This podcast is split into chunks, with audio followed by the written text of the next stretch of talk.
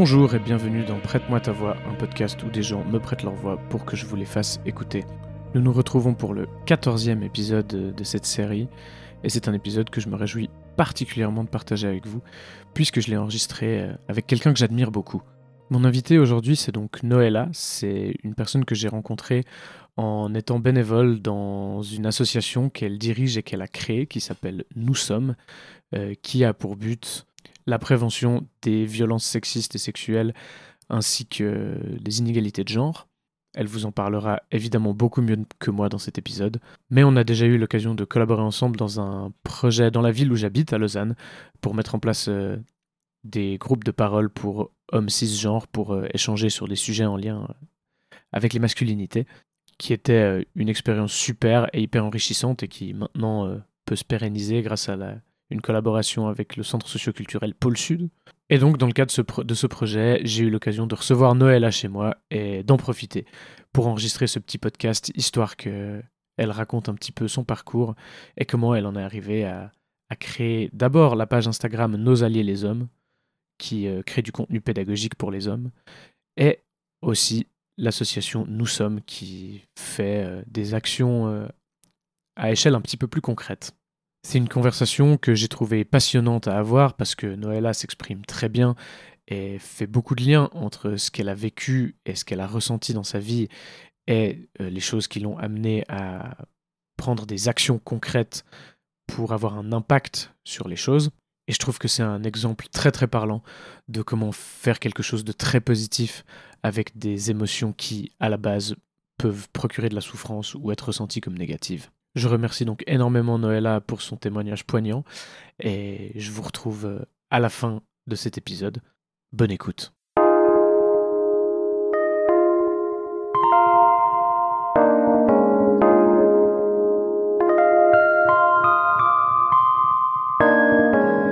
Alors, euh, moi je m'appelle Noëlla, j'ai 30 ans euh, et, et j'ai créé un compte Instagram qui s'appelle du coup Nos Alliés les Hommes.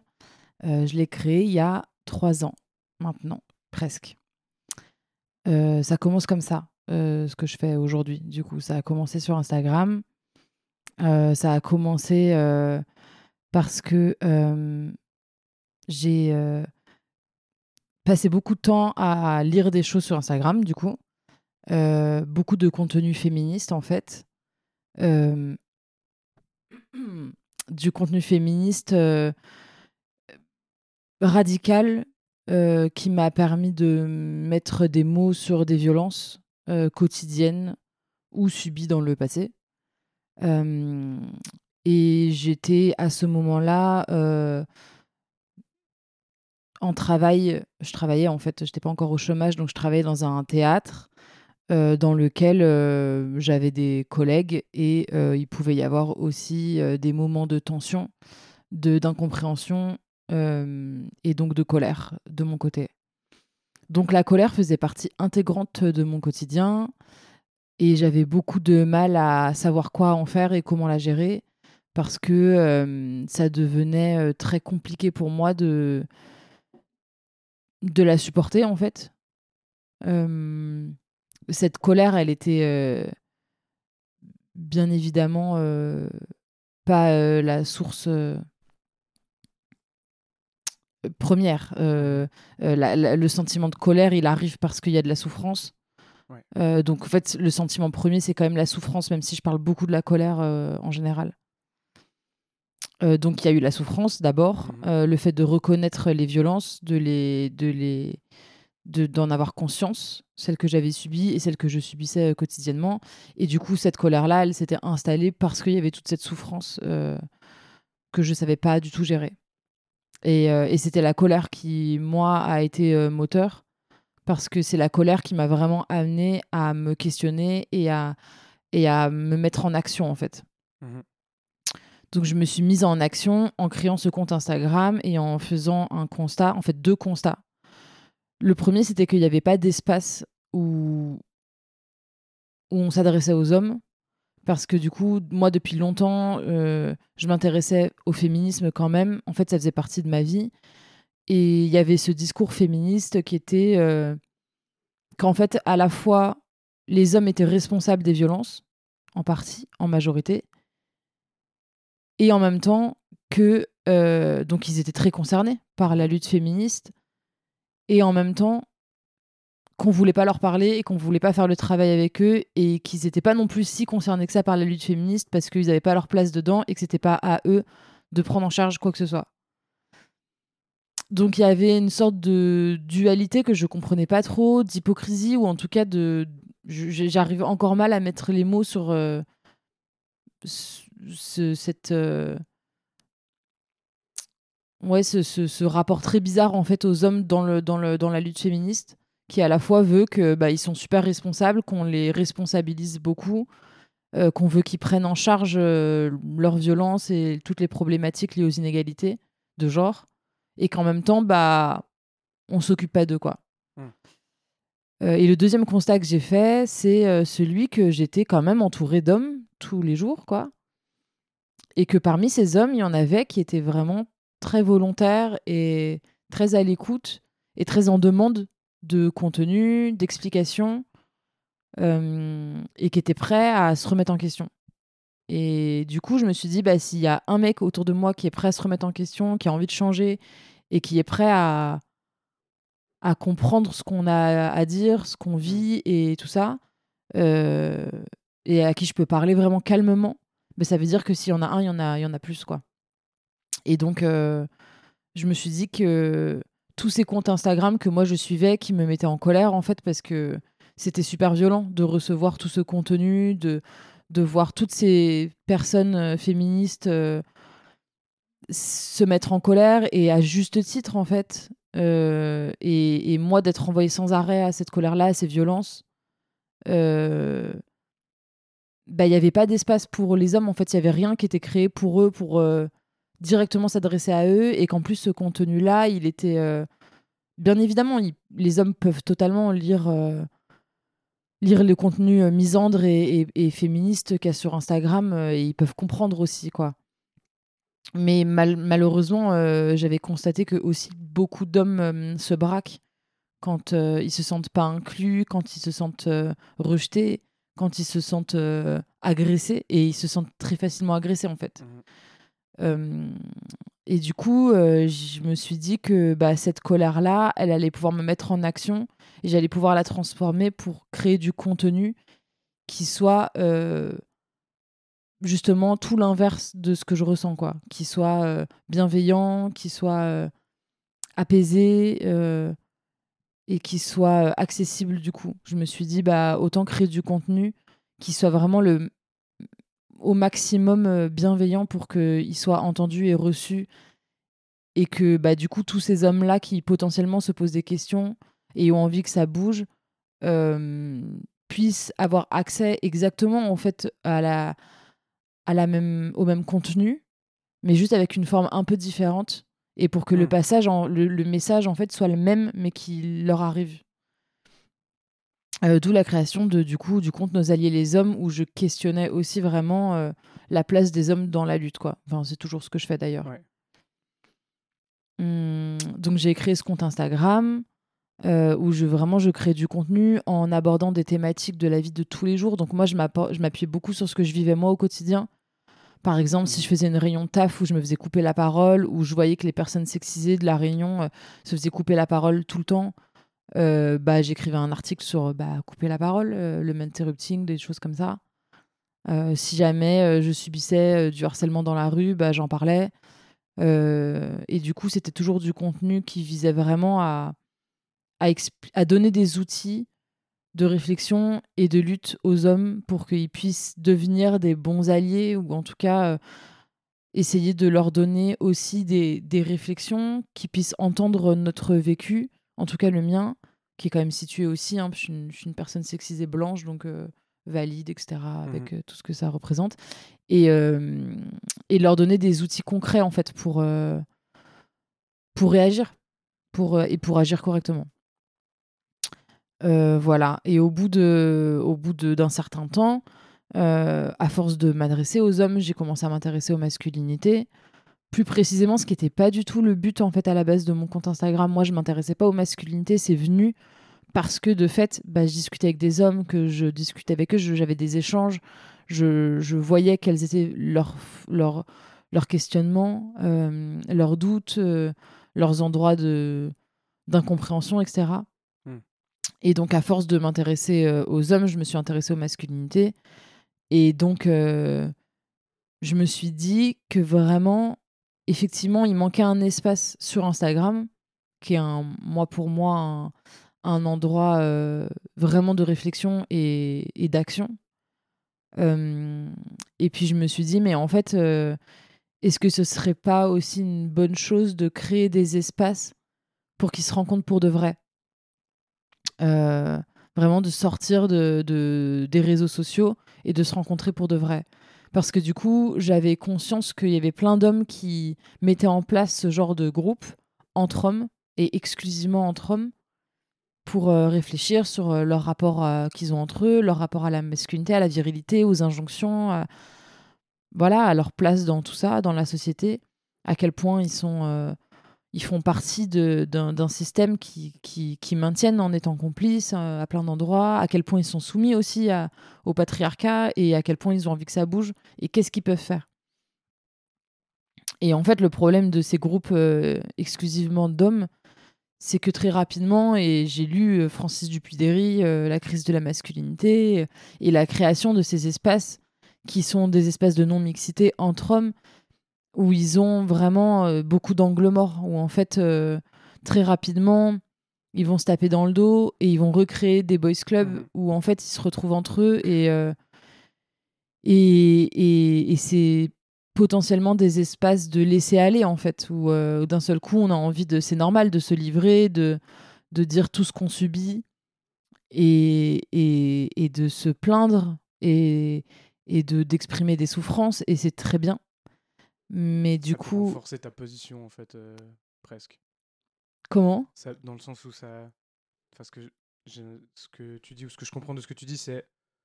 Si euh, le fait que les hommes potentiellement fassent ça entre eux en, dans quelque chose de non mixte où ils vont être dans la. dans, un, dans un truc de plainte, quoi, ça va peut en fait, ça pourrait même avoir tendance, euh, selon toi, à, à renforcer la position qu'ils ont de base. Oui, totalement. Et puis, c'est même pas selon moi, c'est vraiment des études qui ont été menées sur les masculinités, sur les groupes d'hommes pro-féministes et sur euh, euh, vraiment la naissance du masculinisme, en fait, parce que ça s'est fait comme ça. Le masculinisme, il est né parce qu'il y a des hommes qui sont réunis entre eux pour se plaindre de leurs conditions d'hommes, en fait. Et que les boucs émissaires qu'ils ont trouvés, parce que bien évidemment, on a envie de trouver des boucs émissaires et des raisons d'expliquer euh, notre mal-être et nos souffrances. malheureusement, pour les hommes, ça a été les femmes et les féministes.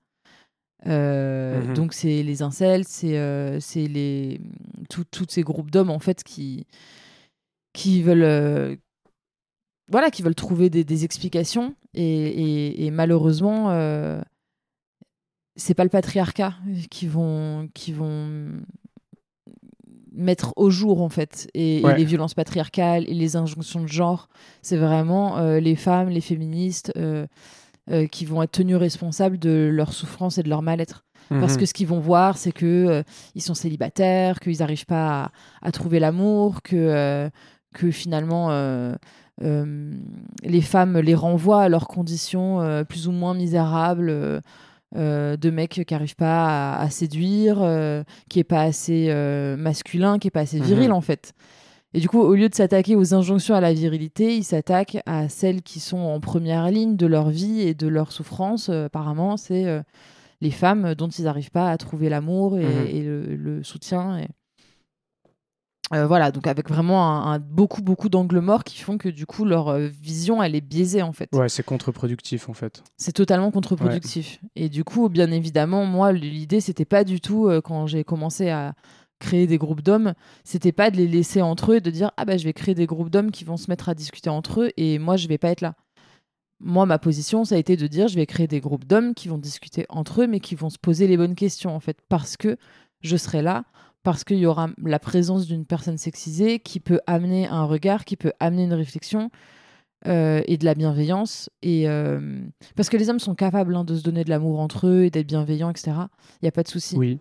Euh, c'est le principe hein, de, de, de, la fraternité, mhm. euh, quand même. Donc ça, c'était pas le problème. Euh, la bienveillance, elle est toujours là dans les groupes, mais par contre, ça peut très vite déborder. Ça peut très vite aller sur des plaintes et des plaintes qui sont vraiment orientées vers, bah, vers les personnes sexisées, quoi, vers les, les féministes et, et, et, ils vont pas forcément euh, trouver euh, les bonnes solutions et le bon angle d'attaque pour se dire que finalement tout le, toutes les souffrances euh, dont ils sont victimes à certains endroits, elles sont liées au patriarcat et aux injonctions de genre, aux injonctions à être un homme, à être viril, à se soutenir entre vous, mais en même temps à à pas s'écouter réellement, à pas s'écouter, à pas à pas vraiment bah, en fait, faire tomber le masque euh, de, la virilité, quoi. Et donc, euh, j'ai commencé à, créer ces cercles-là en étant moi en présence. Euh, et pour donner un cadre à tout ça, j'ai créé l'association Nous Sommes. j'ai choisi le titre de cet assaut, j'en parle pas trop, mais parce que nous sommes, il y a une question d'être ensemble. Mmh nous sommes dans le présent en plus, donc c'est nous et c'est être quoi ensemble dans un moment. Et puis il y a l'absence de d'adjectifs qualificatifs derrière, il y a l'absence de euh, il y a un vide. Nous sommes, euh, on a envie de compléter la phrase. Ça fait, ça fait phrase pas finie, quoi. Euh, et du coup, il y a cette possibilité justement de compléter cette phrase par l'absence en disant, bah, nous sommes quoi Nous sommes des personnes. Nous sommes ensemble. Nous sommes dans un espace et du coup euh, nous sommes aussi euh, la possibilité de changer et en fait il y a tout cet espoir derrière euh, l'absence dans, dans ce titre. Mmh voilà. J'ai créé, nous sommes un an et demi après la création du compte Instagram. donc ça fait un an et demi maintenant. On a pile poil à la moitié. Et, et, et, du coup, l'idée de nous sommes, c'est à la fois de travailler sur ces espaces-là, qui est vraiment euh, un petit peu l'activité principale pour l'instant de l'association. Donc ces espaces, euh, ces cercles d'écoute qui sont donc qui ont commencé à Paris et qui se sont exportés d'abord à Bruxelles, ensuite dans d'autres villes en France et aujourd'hui donc à Lausanne, puisque là aujourd'hui on est, on est à Lausanne d'ailleurs. Euh, et il y a et voilà ça c'est ça c'est l'activité principale je dirais euh, en tout cas, c'est la première activité. Et la deuxième activité, euh, c'est la prévention. Alors pour moi, ces mhm. cercles d'écoute, ils ont un but préventif. Euh, parce que l'idée de se retrouver entre hommes avec une médiatrice, c'est aussi de questionner les violences, de questionner nos rapports à, à toutes ces injonctions-là ensemble, et éventuellement de plus reproduire un certain nombre de, comportements euh, qu'on devrait éviter.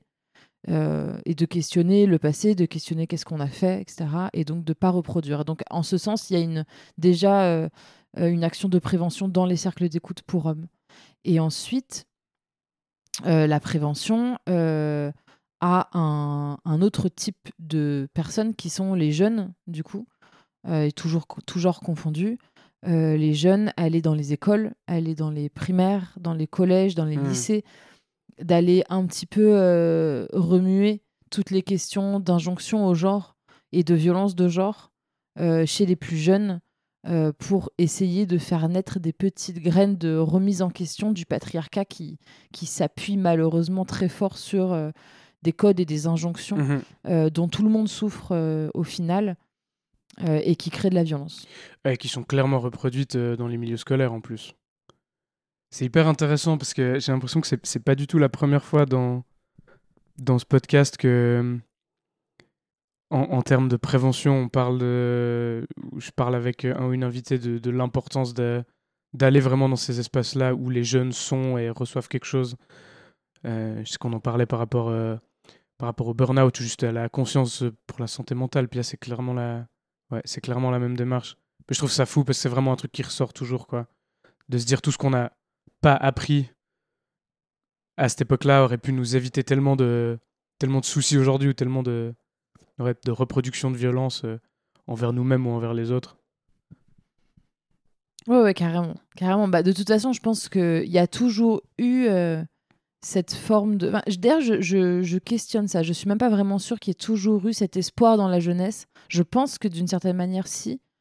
Euh, mais cet espoir que, euh, que les plus jeunes euh, ne reproduisent pas les erreurs qu'on a fait. Et. Ou si ce n'est pas les erreurs qu'on a fait, en tout cas, euh, qu'ils aient accès à autre chose, quoi. Et. et du coup, c'est vraiment l'idée ouais, de, de, de cette prévention-là en milieu scolaire et auprès des jeunes, parce que c'est pas seulement dans le milieu scolaire. euh, là, on va intervenir auprès de jeunes délinquants aussi, euh, qui Yes. sont hors système scolaire. Euh, mais voilà, effectivement, aller dans les primaires, collèges, lycées, moi, j'aurais adoré que quelqu'un vienne dans ma classe, en Mhm. fait, un jour pour juste questionner tout ça. C'est même pas l'idée de leur donner des réponses et de leur dire quoi faire, quoi. C'est juste de leur dire Ok, on va se poser deux minutes et on va réfléchir à ce qu'est-ce que c'est être une fille, qu'est-ce que c'est être un garçon, qu'est-ce que ça veut dire, Euh, qu'est-ce que c'est le spectre de genre, quelles sont vos autres options? Et moi, il n'y a jamais personne qui est venu dans ma classe pour me parler de ça, en fait. Hmm. Parce que les profs étaient pas du tout là-dedans. Au contraire même. Et, euh, et que ça m'aurait fait du bien, en fait. Je pense tout simplement de, de prendre cinq minutes, même une heure, quoi, pour discuter de ça. Et c'est jamais arrivé. Donc, euh, Grave. C'est aussi leur donner l'opportunité de se questionner, quoi. Si euh, ça peut être intéressant de faire un peu un flashback, si, euh, si tu avais eu quelqu'un qui était venu euh, te demander quand tu étais enfant euh, en classe, qu'est-ce que c'est pour toi être une fille, qu'est-ce que c'est pour toi être un garçon, t'aurais répondu quoi? Ben, c'est une bonne question. Je sais pas ce que j'aurais répondu. Déjà, ça aurait dépendu de à quel moment on m'aurait posé cette question? Mhm. En primaire, Euh, par exemple, je sais que moi, personnellement, j'ai grandi en Seine-Saint-Denis. Euh, j'ai grandi, j'étais à l'école dans une école euh, privée. Et du coup, à cette époque-là, par exemple, jusqu'en CM1, c'était CM1, ça fait quel âge, à pour peu moi. près CM1, euh, ouais, CM1, c'est. euh, je vais dire une bêtise là. Euh, 8-9 ans Ok. Ouais, 8-9 ans. Je pense que jusqu'à ce moment-là, j'aurais été incapable de faire la distinction entre les filles et les garçons. Vraiment. J'avais des, des amis euh, sans distinction de genre. Mhm. Euh, dans la cour de récré, je me souviens euh, de jouer dans la cour de récré avec tout le monde, de jouer à la balle, de d'avoir des moments euh, où on était plus dans des discussions. J'ai pas le souvenir du- de faire une distinction de genre. Par contre, quand j'ai déménagé, je suis arrivée en CM2 du coup dans le sud de la France, et là ça a été un choc. Enfin vraiment, j'ai compris que en fait j'étais une fille. En tout cas que c'était ce que je renvoyais apparemment. J'avais les cheveux très très très longs. J'avais les cheveux aux fesses, j'avais des longs cheveux bouclés Mhm. euh, et blonds. Euh, et donc, euh, je pense que ce que je renvoyais à ces enfants, c'était que bah, j'étais une fille. Et donc, j'ai appris en CM2 que j'étais une fille, quoi. Et que donc, il fallait que je joue avec les filles, que les garçons, ils jouaient entre eux à la balle, euh, que euh, moi, je n'avais pas ma place là-bas. Et il y a eu un, un- un grand événement qui a été un jour où euh, un garçon apparemment était amoureux de moi. Et donc, il y a eu une sorte de cérémonie euh, dans les toilettes où, en fait, euh, tous les élèves sont venus me chercher. Donc, tous les élèves de mon niveau, hein, de ma classe, quoi, je- de ce groupe-là, sont venus me chercher. Il y avait d'un côté les filles et d'un côté les garçons. Donc, face à moi, il y avait tous les garçons et derrière moi, il y avait toutes les filles qui me- qui m'encourageaient. et il y avait donc l'amoureux qui s'appelle Luigi. Je vais dire son nom, tant pis. peut-être qu'un jour, il écoutera ça et peut-être qu'il s'en souvient. Et donc, Luigi voulait m'embrasser. Et moi, je moi, je comprenais pas du tout. En plus, je pense qu'à cette époque, j'étais plutôt euh, euh, très copine ou amoureuse, je ne sais pas, d'un garçon qui s'appelait Adrien, que j'aimais beaucoup. Et Luigi, lui, est amoureux de moi, quoi. Et Luigi, c'était un peu le beau gosse de l'école, quoi. Il était brun aux yeux Hmm. bleus, enfin vraiment, euh, c'était Luigi, quoi. Et du coup, euh, du coup, Luigi euh, voulait m'embrasser parce qu'il voulait être mon amoureux. Mais on était grands, enfin, je veux dire, enfin, on était grands en CM2 quand même. On commence à, voilà. Quoi, 10, 10, 10 ans quelque Ouais, chose comme 10 ça, ans, quoi. Hmm. Enfin, un an après, on était au collège. Et donc, et moi, il voulait m'embrasser, mais moi, je voulais absolument pas du tout qu'il m'embrasse. Euh, il s'est mis à genoux Dans les toilettes. dans les toilettes. J'ai une image cédé. incroyable. Et j'ai cédé, en fait. Ah. Et c'était ma première agression sexuelle. Ah. Parce que du coup, euh, il y avait une telle pression de tous les élèves, de tous les garçons d'un côté, les filles de l'autre, qui voulaient que j'embrasse Luigi. Et moi, je, com- je, je, je- je comprenais pas ce pourquoi. Enfin, et c'était mon amoureux. Et là, d'un seul coup, bah, il fallait que en un quart de seconde, euh, je sois euh, amoureuse de lui, qu'on marche main dans la main, euh, qu'on soit ensemble, quoi, euh, qu'on soit en couple. Et c'était trop bizarre. Enfin, alors que moi, bah oui, je le trouvais mignon, Luigi. Et puis, c'est vrai qu'il il était mignon et il était plutôt un beau garçon et il était plutôt sympa. Mais aujourd'hui, j'ai pas souvenir que ça a été un processus pour moi, voulu par moi, de dire bah ah bah j'aime bien Luigi, donc je vais essayer d'être son amoureuse. Pas du tout. Ça m'est Mhm. tombé dessus quoi.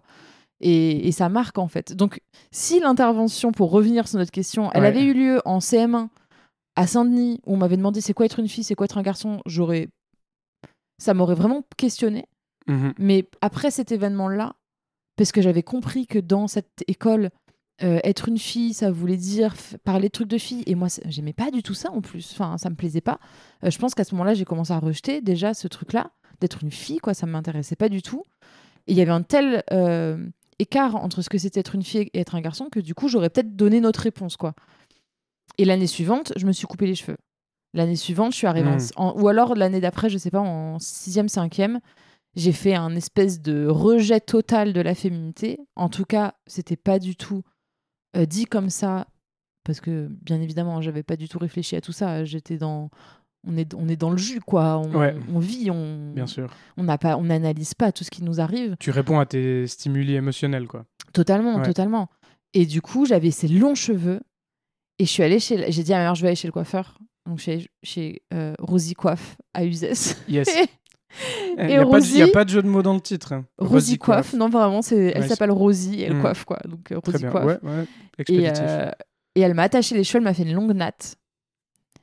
Euh, elle m'a mis un, un élastique en haut, un élastique en bas de la tresse. Elle a coupé la tresse en haut de la- de l'élastique. Mon père a toujours cette tresse dans son tiroir. Je sais pas ce que Ah. ça raconte. Ouais. Il a une espèce de relique. On pourrait analyser ça euh, aussi. Ouais. Comme, euh, comme on peut garder les dents de nos enfants, les dents de lait. Ouais. Euh, lui, il a ma natte, quoi. Il a, il a cette tresse que de temps en temps, il ressort comme ça. Il me la, on- quand on en discute, il me la montre et c'est un peu bizarre.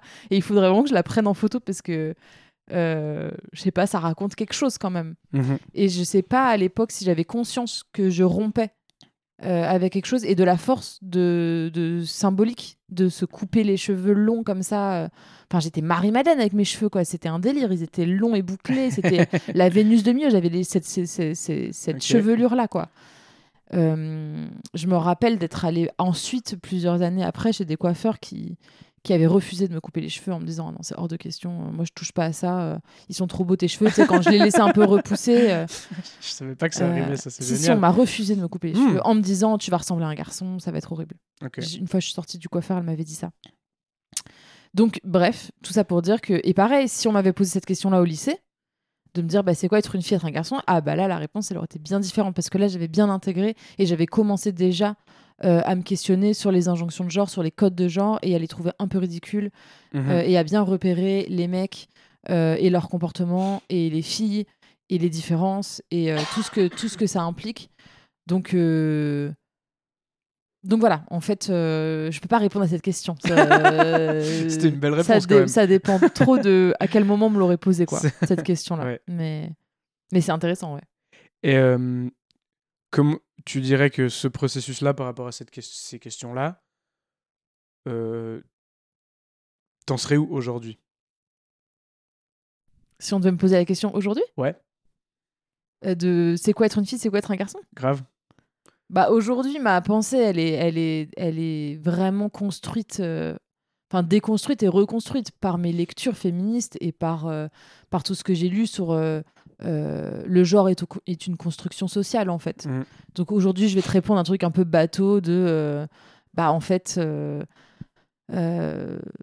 être une fille, c'est construit socialement par des codes et des injonctions, également pour les garçons. Et donc, donc je pourrais te faire la liste de toutes les injonctions et de tous les codes de genre, de, de ce que c'est d'être une fille, donc douce, sensible, de savoir exprimer ses émotions. Euh, et en parallèle d'être un garçon fort, euh, qui fait du bruit, qui prend de la place Mhm. euh, et qui sait pas justement repérer et exprimer tout le, toute la diversité de, des émotions auxquelles on a accès. Ouais. Et, euh, et, euh, et ce serait une discussion infinie. Et puis je te dirais qu'en fait, euh, il n'y a Mhm. pas que ça. Il y a aussi tout ce qu'il y a entre. toute la question de la non-binarité. Moi, aujourd'hui, j'ai beaucoup questionné ça pour moi, en fait, Ouais. aussi, tu vois, d'être d'être non-binaire et qu'est-ce que ça veut dire euh, de renvoyer un, un de, du passing, de ce qu'on renvoie aux autres euh, dans Mhm. notre genre. euh. moi, on m'appelle monsieur des fois quand j'ai le crâne rasé, que je Ouais. porte mon sweat. euh, bon, euh, ça m'arrive qu'on me dise monsieur et ça me fait marrer. Euh, donc bah, après, ça donnerait lieu à des, des discussions interminables sur, sur toutes ces questions de Ouais. genre, en fait. Et j'avais une autre question un petit peu en lien. Mais de tout ça, du coup, et de, de, tout ce processus que tu as bah, de- depuis l'enfance, en fait, et de- depuis ces événements, c'est- un peu, en fait, des petits événements marquants comme ça qui, qui te font questionner les trucs les uns après les autres. Est-ce que si tu pouvais te parler à toi-même à, cet âge-là, quoi, ou avant que tu te, tu te poses des questions, du coup, qu'est-ce que tu te dirais à toi-même? Ou qu'est-ce que tu te, qu'est-ce que tu questionnerais avec toi-même? Bah, encore une fois, ça dépend de moi à quel âge. Disons, euh, vu que tu, tu, tu m'as parlé de CM1 en premier, en prenant ça, Ok, à ce moment-là. avant Qu'est-ce le, que- avant le, avant Luigi, quoi. Avant Luigi. Il y a un avant, il y a un après Luigi. Euh, Qu'est-ce que je me dirais À quel sujet? Bah, quel, en fait, je vais poser cette question autrement. Quelle question tu poserais au-delà de. Enfin, on a dit qu'est-ce que c'est être une fille, qu'est-ce que c'est être un garçon pour toi? Si tu devais approfondir ça, tu vois, avec, euh, je sais pas, avec un enfant de cet âge-là, sur quoi est-ce que tu l'amènerais à se questionner ou qu'est-ce que tu qu'est-ce que essaierais de mettre en avant? Sur quoi est-ce que tu voudrais que, que les enfants de cet âge-là, en fait, réfléchissent pour vraiment. euh, Ouais, pour vraiment être dans quelque chose de préventif euh, par rapport à ces rôles de genre et aux violences de genre, quoi. Je pense que euh, je questionnerais les limites de tout ça. C'est-à-dire à quel moment ça te limite toi? Et de quelle manière? Par exemple, euh, euh, si j'ai affaire à une enfant qui se considère comme une petite fille ou en tout cas qui a été éduquée dans ce sens-là euh, et qui se, se reconnaît en plus ou moins comme on peut se reconnaître à cet âge-là hein, euh, dans ce rôle, je lui demanderais euh, est-ce qu'elle a l'impression que euh, être une fille, euh, ça lui pose des limites et à quel endroit? Est-ce que, euh, est-ce que ça la limite en fait? Et pareil pour les petits garçons, si j'avais un petit garçon, je lui dirais bah, devant moi, est-ce que est-ce que tu as l'impression que qu'il te manque quelque chose? Qu'est-ce qui, ça- qu'est-ce qui te manque en fait? Parce que Mm. comme c'est tellement un, une espèce de miroir inversé, euh, être une fille ou être un garçon, euh, j'imagine que euh, on peut avoir du mal à parce qu'on nous vend ce truc-là comme si c'était super.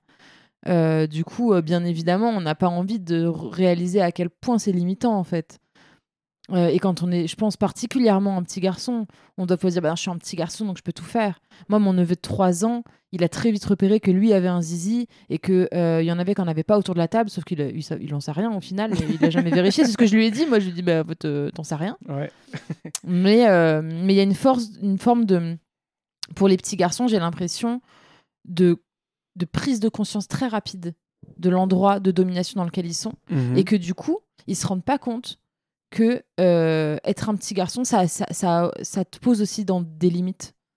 Euh, je pense que les petites filles, on leur en parle plus de ok t'es une petite fille mais t'inquiète pas tu peux quand même faire ça tu peux quand même être forte tu peux quand même euh, et je pense qu'elles repèrent peut-être plus facilement les limites que ça a d'être une petite fille parce que dans notre société bah bien évidemment elles savent ce qui les attend quand même au fond que en fait potentiellement elles vont avoir plus de difficultés à plus d'endroits qui sont plus clairs qui sont plus évidents parce que et encore aujourd'hui, je pense que heureusement, ça a un petit peu changé et on a tendance quand même vachement plus à parler aux petites filles de ça.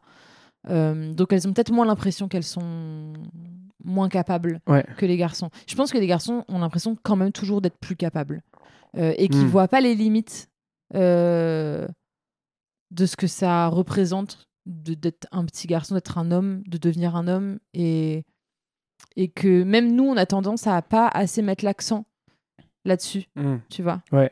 Euh, qu'on n'a qu'on a pas assez tendance à rappeler aux garçons que ce serait bien que qu'ils travaillent sur leurs émotions, mhm. euh, que tout ce pan-là de, de l'introspection, de réfléchir à qu'est-ce qu'on ressent et tout, euh, et de pas refouler la tristesse, d'avoir le droit de pleurer, d'avoir le droit de parler de ses émotions, même si elles sont représentées comme négatives dans notre société, c'est très limitant. Et ça les amène à de la violence en plus, envers eux et envers les autres, quoi. C'est une forme de maltraitance, en fait, de ne pas donner accès à des gens, à une certaine partie de la population, à leurs émotions. Euh, et là, je tiens un discours qui peut être très mal reçu.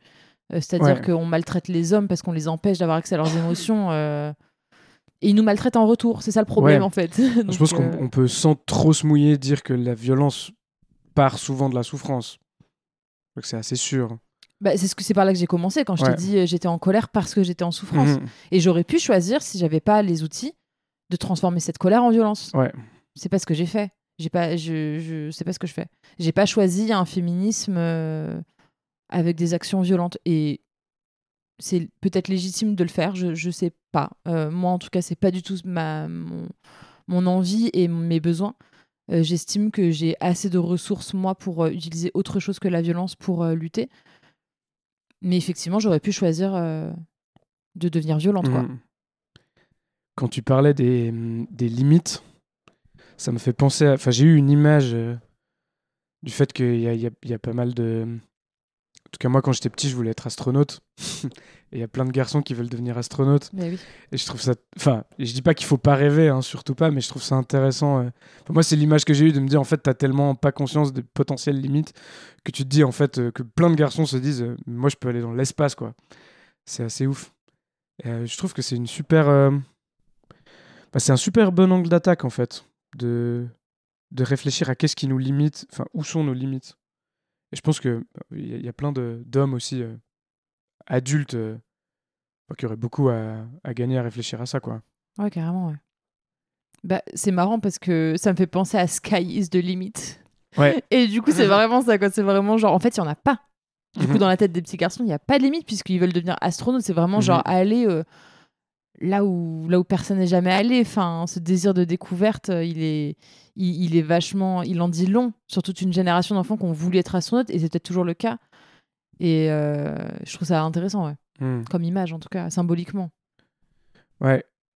Ouais, ouais, tu parles d'exploration aussi un peu. Enfin, j'ai l'impression de voir un petit peu autour de moi euh, aussi un peu un, cliché de pas mal de mecs qui sont vachement aussi euh, tournés vers le voyage, enfin vers ce truc assez aventurier, de pas trop avoir envie de se poser. Puis, je sais pas, je trouve qu'un bout c'est bien. Enfin, il y, y, a un truc j'ai l'impression qu'il y a des fois une. Je le ressens aussi pour moi-même, quoi. Des fois, j'ai l'impression qu'il y a une quête aussi de.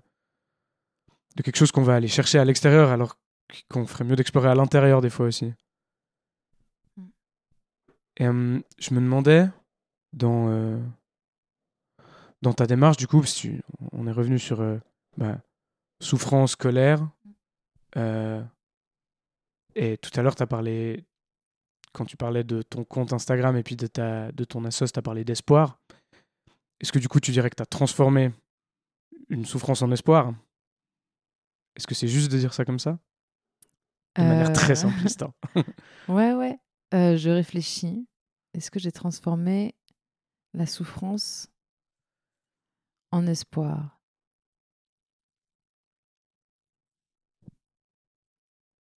Oui. Ouais, je pense que c'est juste, ouais. Ouais. En tout cas, euh, en tout cas, j'ai trouvé un apaisement. Ça, c'est sûr. Hmm. Euh, moi, ça m'a, ça m'a fait du bien, enfin, euh, de faire tout ça. Et d'ailleurs, bon, je, je reviendrai après sur cette question-là. Mais ouais, ouais, je pense que clairement, j'ai toujours eu de l'espoir. Et je pense que c'est une force, en fait, de se dire que ça peut changer. Et donc, ouais, ouais, cette souffrance-là et ce manque de, de futur aussi. Parce qu'il y a, y a une chose qui est intéressante dans, dans la lutte féministe euh, et qui m'intéresse beaucoup en ce moment, c'est les constats. Il y a un temps pour faire des constats et très bien, faisons des constats. Dressons, dressons euh, euh, un état des lieux des violences et des inégalités. Il faut le faire pour qu'on ouvre les yeux, sinon ça marche pas. Et ce temps du constat, pour moi, à mon endroit, il est révolu. Si tu veux, le constat, il est fait. Euh, ça va, j'ai compris, tu vois. Mm. Et je pense que je suis pas la seule à avoir compris et avoir eu ma dose de violence et avoir eu ma dose de constat et avoir eu ma dose de d'état des lieux. Euh, je peux lire les rapports, euh, je le fais pas. Je pourrais les lire les rapports euh, sur les inégalités, sur le sexisme, sur sur la pornographie, la violence du porno mainstream, tout ça. D'ailleurs, je l'ai lu en partie ce rapport sur le porno, mais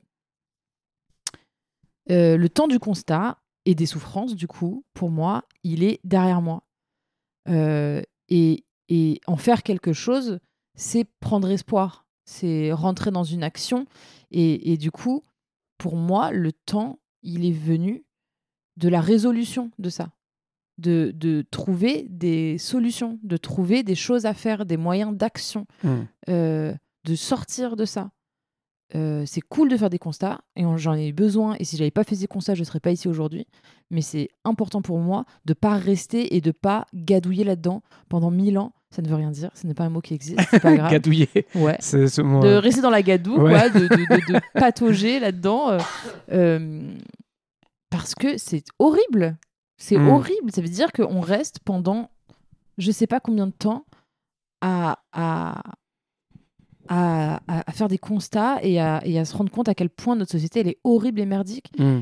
sans se dire ah bah ok on peut faire quelque chose là on peut faire quelque chose parce qu'on peut faire quelque chose individuellement et collectivement quoi Euh, donc oui Hmm. oui ouais, je pense que c'est assez juste de dire ça ouais Tu disais aussi avant que. bah, justement, que t'as. Quand t'avais cette souffrance et cette colère, euh, t'as dit une phrase euh, du genre euh, si t'avais pas les ressources, t'aurais pu euh, te tourner vers la violence. C'est quoi ces ressources dont tu parles? C'est quoi que quoi que t'as mobilisé à ce moment-là pour faire les choses positives que tu fais maintenant? Dans l'i- l'idée que j'ai derrière ça, c'est pour quelqu'un qui ressent cette colère-là, qu'est-ce que cette personne peut mobiliser pour aller de l'avant et puis justement atteindre quelque chose qui lui donne de l'espoir. Alors ça euh, c'est très personnel je pense en tout cas pour moi. Hmm. Euh, c'est que cette euh, ressource c'est l'amour. Et donc c'est l'amour que j'ai reçu. Voilà. C'est l'amour de mon- ma famille et de mon entourage que j'ai reçu en masse. Hmm. Euh, bon, c'est très lié à une histoire euh, personnelle, mais j'ai, je crois, j'ai l'impression d'avoir reçu beaucoup, beaucoup, beaucoup d'amour.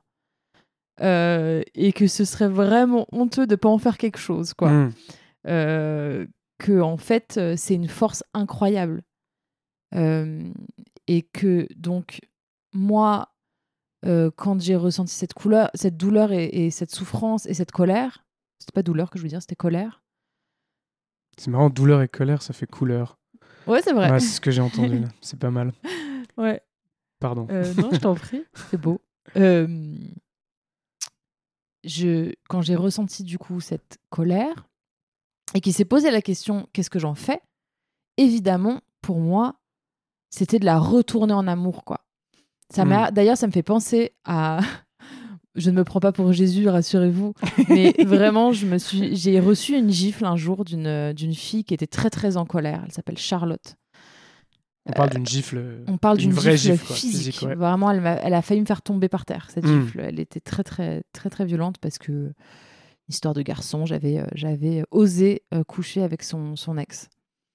Euh, et puis la rivalité féminine, c'est quand même euh, tout un sujet aussi. Hmm. Donc elle m'a frappée. Elle m'a frappée, puis bon, bah, je lui ai dit, bon, ça va. Euh, c'est bon, ça, ça va mieux. puis elle m'a dit, euh, bon, non, elle était dedans, elle, m'a insulté de tous les noms. Mais j'ai essayé de me débrouiller pour remonter et tout ça parce qu'en fait elle m'avait pris à partir d'un appartement fait que je remonte puis moment où je remonte elle me rattrape elle repasse devant moi et puis elle me elle me dit euh, enfin elle continue de m'insulter puis j'ai dit bon tu veux m'en mettre une autre? Puis bah, elle m'en a remis une autre du coup Ah ouais. puisque je lui ai proposé de le faire pour qu'elle se sente mieux. Euh, donc l'idée aujourd'hui c'est pas du tout de me donner des gifles et de recevoir des gifles, hein, euh, c'est pas du tout ça, mais c'est de de me dire, euh, ben en fait votre, je, euh, la colère que je reçois, je vais la transformer en, en amour quoi, en en soin en Mm. fait. Euh, ça fait pas je ça, ça pose beaucoup de questions sur qu'est-ce que c'est être victime en fait aussi. Mhm.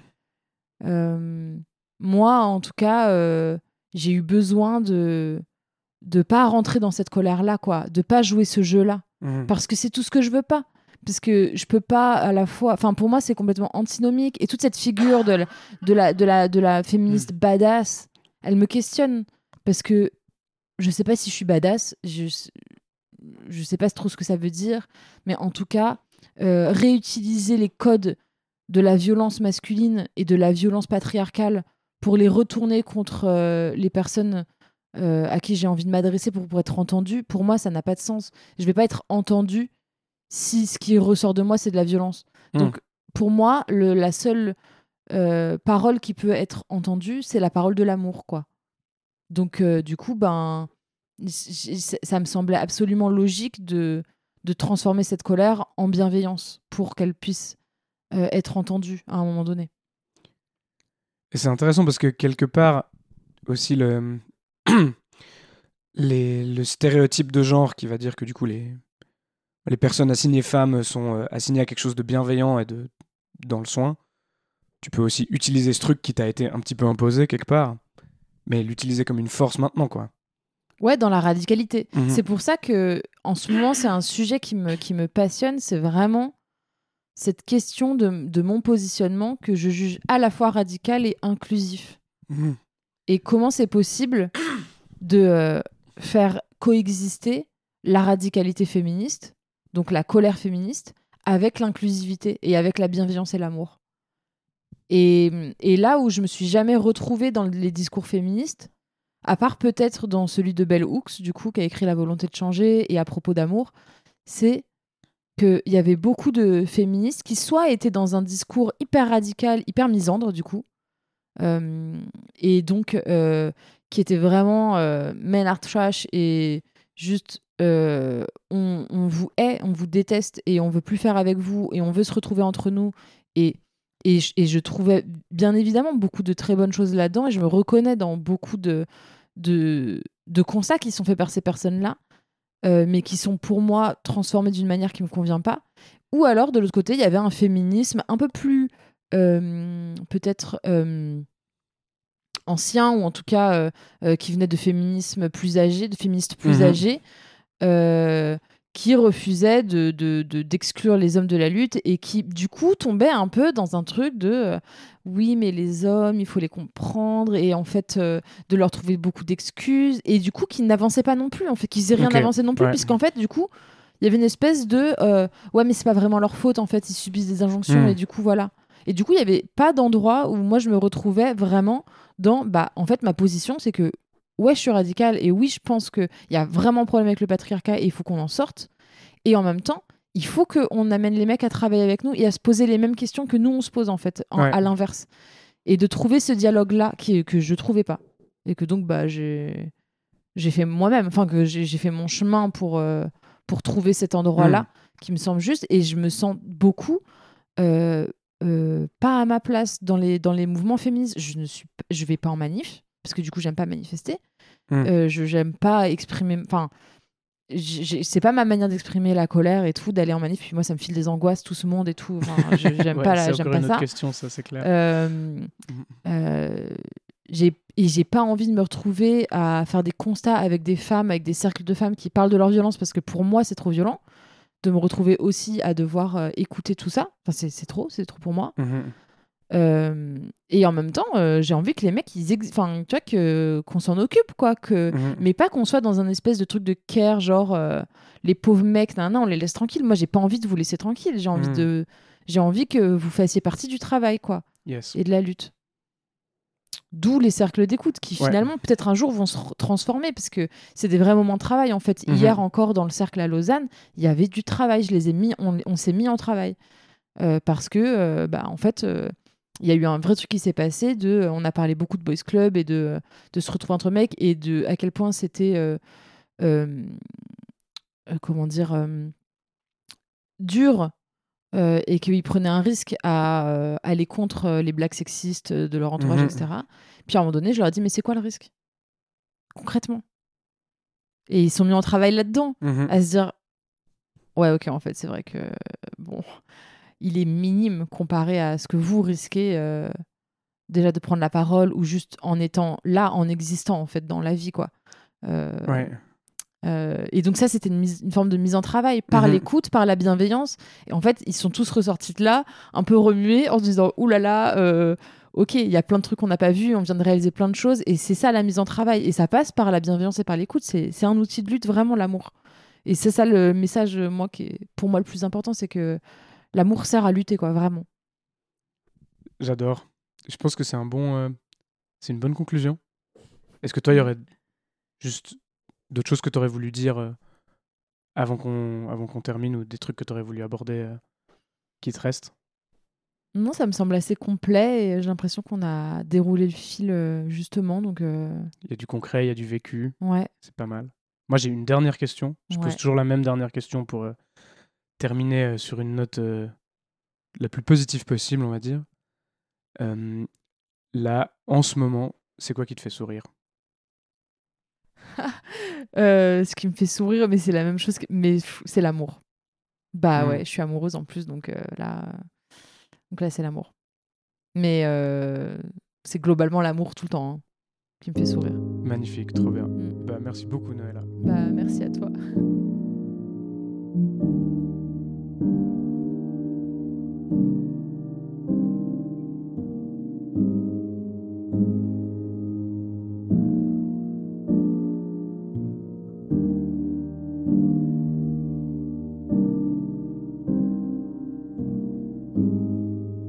Prête-moi ta voix est un podcast enregistré, produit et réalisé par moi, Fred Rebaud. Il sort si possible tous les mois, selon mon rythme personnel. Les musiques d'intro et d'outro ont été enregistrées et composées par Francesco Bucciarelli et moi-même. Je le remercie infiniment pour son aide. Si vous souhaitez me prêter votre voix, vous pouvez me contacter via la page Instagram at prête-moi-ta-voix.podcast ou à l'adresse mail prête-moi-ta-voix.podcast at gmail.com. Je vous remercie du fond du cœur d'avoir écouté cet épisode. Prenez soin de vous, prenez soin des autres et à bientôt.